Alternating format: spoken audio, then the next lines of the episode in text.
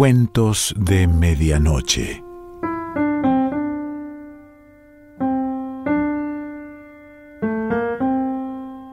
El cuento de hoy se titula La calle Victoria y pertenece a Abelardo Castillo.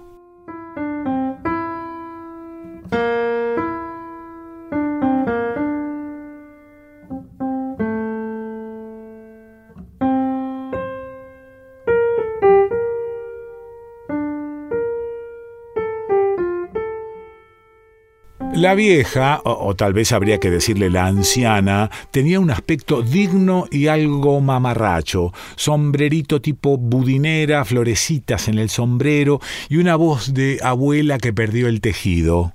Con esa voz le preguntó a Villari por la calle Victoria. En realidad, dice Villari que pensó, no era una vieja ni mucho menos una anciana, era una viejita. Perdón, dijo ausente Villari, la calle qué?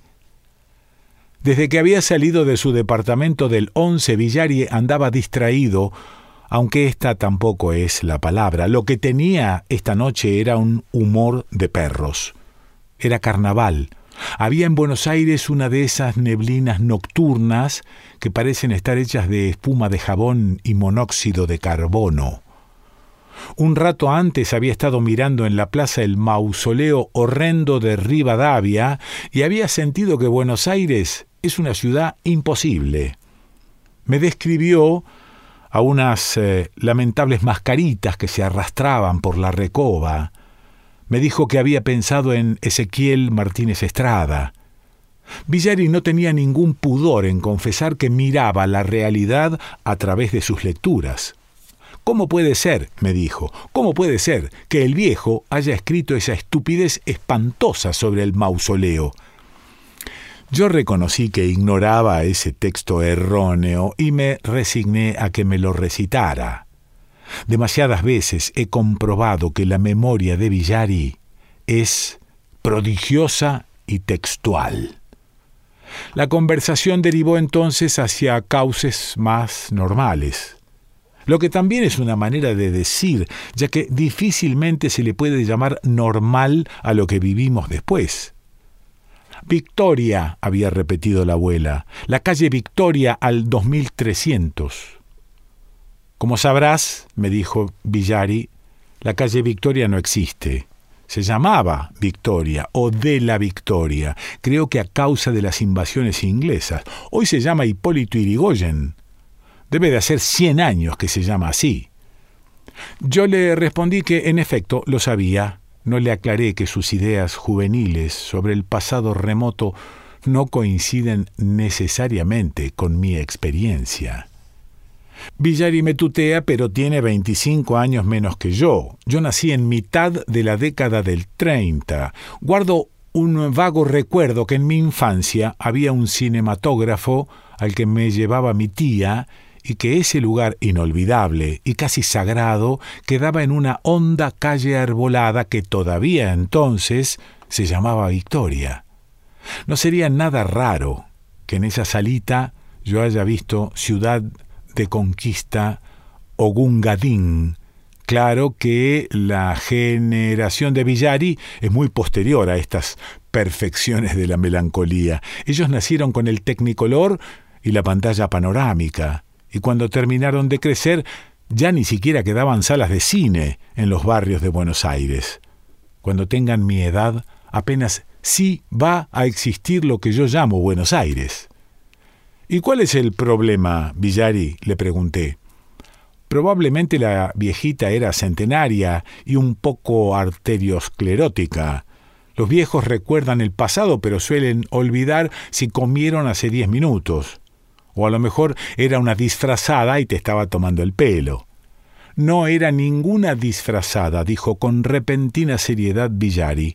Tampoco me estaba tomando el pelo. En resumen, que Villari tenía una historia para mí.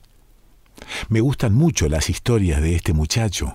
Nunca pasa nada en ellas, pero las cuenta con detalles realistas, y sus acotaciones son bastante buenas ha leído en inglés a los escritores norteamericanos y trabaja en un diario. Eso fomenta, me parece a mí, su tendencia a suponer que cualquier cosa es interesante por el mero hecho de que haya sucedido, y quizá tiene razón. De modo que lo invité a tomar un café en Las Violetas, y le dije que me contara. La historia no era una típica historia de Villari, y esto, creo, era lo que lo desconcertaba a él mismo mientras la refería. Era una historia rara, imprecisa, que abundaba en vaguedades y rodeos. Volvió a insistir con las máscaras, con la neblina.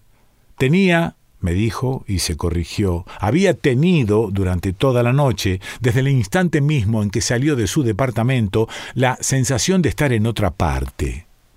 Por supuesto, sí, Ahí se veían los kioscos de Plaza Miserere, las putas de quince años, sus cafillos de veinte. Villari no tiene una idea piadosa de la realidad, debo escribirlo. Ahí estaban los salones bailables de la Recoba del Once, con sus chaqueños y sus coreanos y sus paraguayos, pero era como si estuvieran allí por compromiso y eran mucho menos que de costumbre, se veían borrosos a causa de la neblina, como superpuestos a las mascaritas.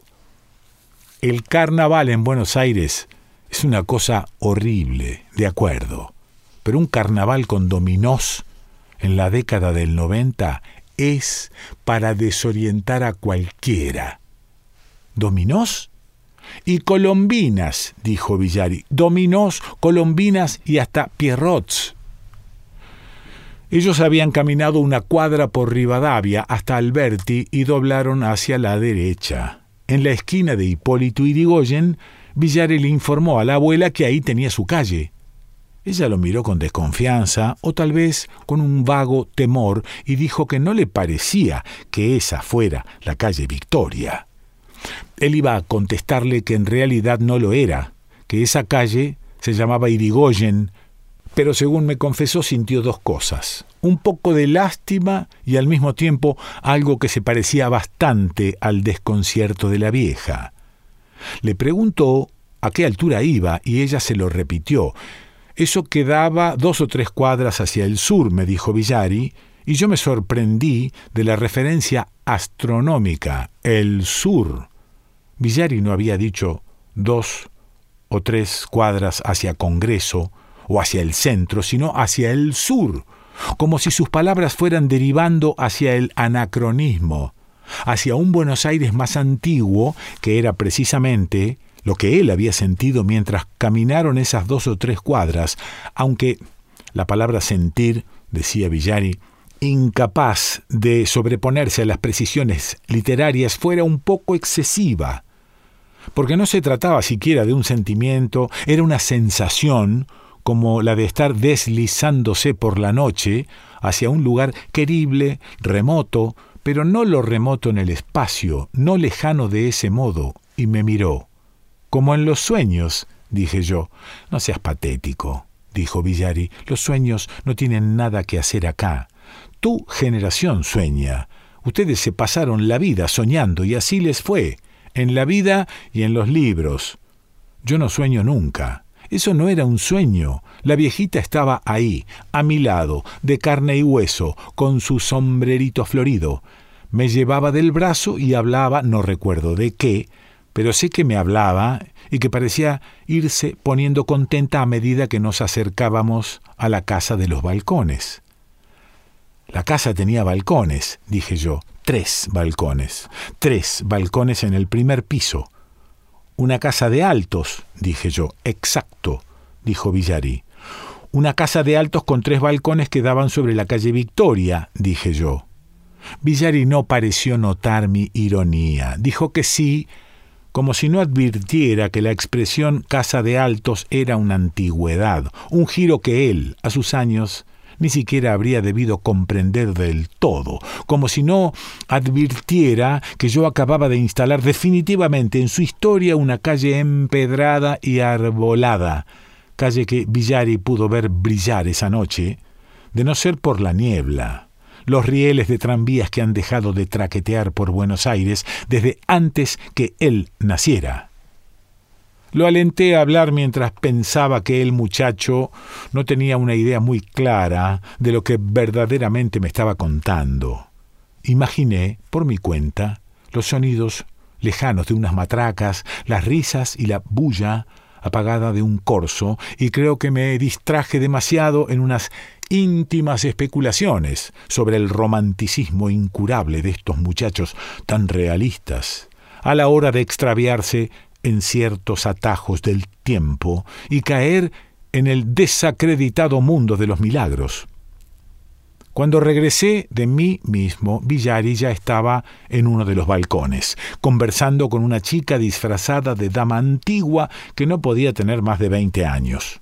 Detrás de ellos había un gran salón donde señoras mayores y caballeros de mostacho hablaban, supongo, de la guerra paraguayo-boliviana o del incendio de la Rambla de la Perla en Mar del Plata. Esto, naturalmente, no me lo contó Villari, esto es un aporte personal. Para Villari, aquello era una anómala fiesta de disfraz en una noche anómala en una casa de Buenos Aires donde había una chica de ojos verdes peinada con bandós, una chica que parecía ocuparlo todo. No es que fuera hermosa, me dijo con vehemencia Villari, era mucho más que eso.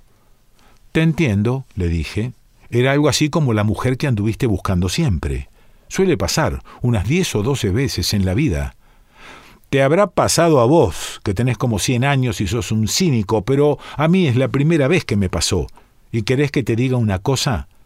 Sé que fue también la última. Esa chica era mi chica. Por favor, Villari, no arruines la historia. Habla en argentino. Pareces una mala traducción de una canción norteamericana. ¿Y qué querés que diga? ¿Que esa mujer me estaba destinada? ¿Que la vi y sentí que la conocía desde antes de mi nacimiento? ¿Que nadie puede entender la locura esa del andrógino de Platón hasta que se encuentra frente a su propia mitad en un balcón de la calle Hipólito Yrigoyen? Mejor no. Contalo como quieras. Y te recuerdo que la calle se llama Victoria. En tu historia, la calle Hipólito Yrigoyen no existe. Ya sé que no existe o te pensás que soy tan idiota. Por supuesto que ahora lo sé, pero en aquel momento no lo sabía. Y vos que sos tan inteligente tampoco hubieras sabido. Yo estaba con ella en ese balcón como estoy con vos en esta mesa. Su mano era más real que esta mesa de mierda. Muy linda comparación, Villari. Es que vos me, me irritás, no crees una sola palabra de lo que yo te digo. No seas infantil. Me estás contando este disparate precisamente porque sabes que soy el único adulto en Buenos Aires que puede creer una cosa así, y tan mal contada. Describime todo. ¿Qué? Que me describas todo. ¿Todo qué? Todo lo que viste, todo lo que pasó, describime los trajes, lo que sucedía allá abajo en la calle, cómo llegaste a ese balcón con tu dama antigua, si ella tenía un lunar pintado en la mejilla, dónde quedó la viejita, todo. Le dije esas cosas porque Villari me estaba contando su historia muy mal, sin sus acostumbrados detalles y sin acotaciones sorpresivas, rasgos que le daban a sus anécdotas una vivacidad que ésta, con ser bastante buena, no tenía. Villari sin compasión ya me había revelado casi todo lo que debió dejar para el final, pero él parecía preocupado por otra cosa. Tenía un lunar, dijo asombrado Villari. ¿Cómo sabes? No te asustes. Por desgracia, yo no vi nunca a tu chica, solo quería averiguar si estaba disfrazada de dama antigua o de Madame Pompadour. Vos sos medio loco, dijo Villari. ¿Cómo llegué a ese balcón ya te lo conté. Subimos con la abuela por una escalera de mármol y de pronto yo estaba en un salón. O sea que la abuela te invitó a subir. Por supuesto. Cuando entramos en el recibo de la casa me había mirado por primera vez a plena luz y pareció asombrada. Dijo que yo le recordaba a alguien. Entonces fue cuando me invitó a subir. Lo raro es que yo acepté. Era como si me mandara una fuerza desconocida. Claro que todavía no me daba cuenta de lo que pasaba. ¿Y qué era lo que pasaba? No me tomes examen, dijo Villari. En ese momento no me daba cuenta, pero ahora lo sé perfectamente. Hizo una pausa. Lo que iba a agregar de inmediato lo hacía sentir avergonzado e incómodo. De acuerdo, dijo con una mirada que puedo describir como desafiante. De acuerdo. Yo estaba en otra parte, en otro tiempo, me había deslizado como por una grieta a un Buenos Aires de cincuenta o sesenta años atrás. Como en los dos Buenos Aires era la noche de carnaval, yo no podía notarlo. Ella estaba disfrazada, me refiero a la chica. Tal vez iba a una fiesta, o tal vez ese mismo salón era la fiesta, porque allá en el fondo me pareció ver una especie de mosquetero y una gorda con alitas. Ella estaba disfrazada, pero las señoras mayores y los bigotudos no. Ellos sencillamente vestían así. Nadie se preocupó por mí cuando entré. Seguramente pensaron, si es que yo existía para ellos, que yo también estaba disfrazado. No te quepa la menor duda, Villari. Yo vivo con vos en la misma secuencia de tiempo y también suelo pensarlo. No te enojes. Villari no se enojó. Creo que ni siquiera me había oído. Se había dejado ganar otra vez por la historia y continuó hablando de la chica, de sus ojos, de su pelo peinado en bandós. No seguí escuchando con atención porque era innecesario. Mal contado o no, lo cierto es que la historia ya estaba contada. Mientras me hablaba, Villari pronunció la palabra burbuja o esfera y quería decir que el tiempo que pasó con su dama antigua en ese balcón había sucedido como dentro de una burbuja que los apartaba de los demás, un no lugar donde el tiempo, la vida, dijo Villari, transcurría en otra dirección y donde de alguna manera todo estaba permitido.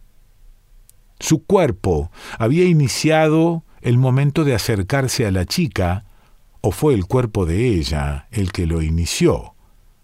El caso es que se besaron de un modo, a juzgar por las palabras de Villari, en el que participaban en igual medida el asombro y la desesperación. Todo esto al minuto de haberse conocido, dije, por decir algo. Todo esto a la vista y paciencia de los habitantes de la casa, la palabra minuto en esa casa no significaba nada, dijo Villari, y los demás estaban fuera de la burbuja. Exacto, dijo Villari, pero de la calle no. Le pregunté qué quería decir con eso, y él, como si solo ahora lo recordara, o tal vez ya estaba haciendo literatura, dijo que hubo un momento, durante el beso, en que un grupo de mascaritas o una murga los aplaudió desde la vereda lo que rompió bruscamente el encanto, dije yo. ¿Qué va a romper el encanto? dijo Villari. Pobre de vos. ¿Te aplaudieron alguna vez mientras besabas a una chica? Confesé que no. En mi juventud la gente elegía lugares más clandestinos para demostrar sus sentimientos, zaguanes, plazas nocturnas, incluso portones. También, de ser posible, elegía chicas reales, esto último lo dije mientras llamaba al mozo. Esperé las palabras y la reacción violenta de Villari, solo adiviné las palabras. Ella era real, dijo a media voz. Ella era lo único real que me sucedió en mi vida. ¿Y después? Después no sé nada. Después fue como una película que se corta, una película mal empalmada, yo estaba otra vez al pie de la escalera y salí a la calle. Doblé por Pichincha hacia Rivadavia. No hace falta que me lo preguntes. No había colombinas ni pierrots. Casi ni había carnaval. Buenos Aires era la misma porquería de siempre. Llegó la cuenta y Villari se empecinó en pagar. Una manera como cualquiera otra de probarme que su generación podía prescindir de la mía.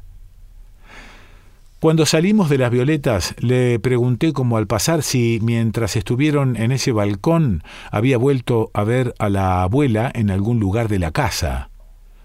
Él no dio muestras de oír mi pregunta, pero yo sabía que la abuela y la muchacha perfecta del balcón no pudieron estar juntas en ningún momento. Casi le digo que él no se había encontrado con su chica una sola vez en la vida, sino dos veces. Y las dos veces en la misma noche. Casi le digo que ella y la viejita eran la misma dama antigua. Y lo que es peor, que su dama antigua todavía andaba por Buenos Aires, vaya a saber dónde, pero en el mismo Buenos Aires que Villari, solo que octogenaria y ataviada con un sombrero tipo budinera. Él miró el reloj, me dio la mano y gritó que se le hacía tarde para el cierre del diario. Corrió detrás de un taxi y cuando abría la puerta del automóvil volvió la cabeza. ¿Qué me preguntaste? Le dije que nada. ¿Qué iba a decirle?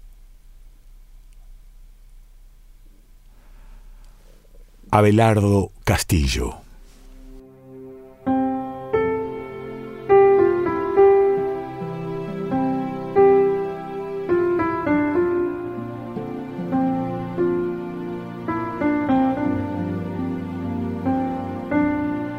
Cuentos de Medianoche.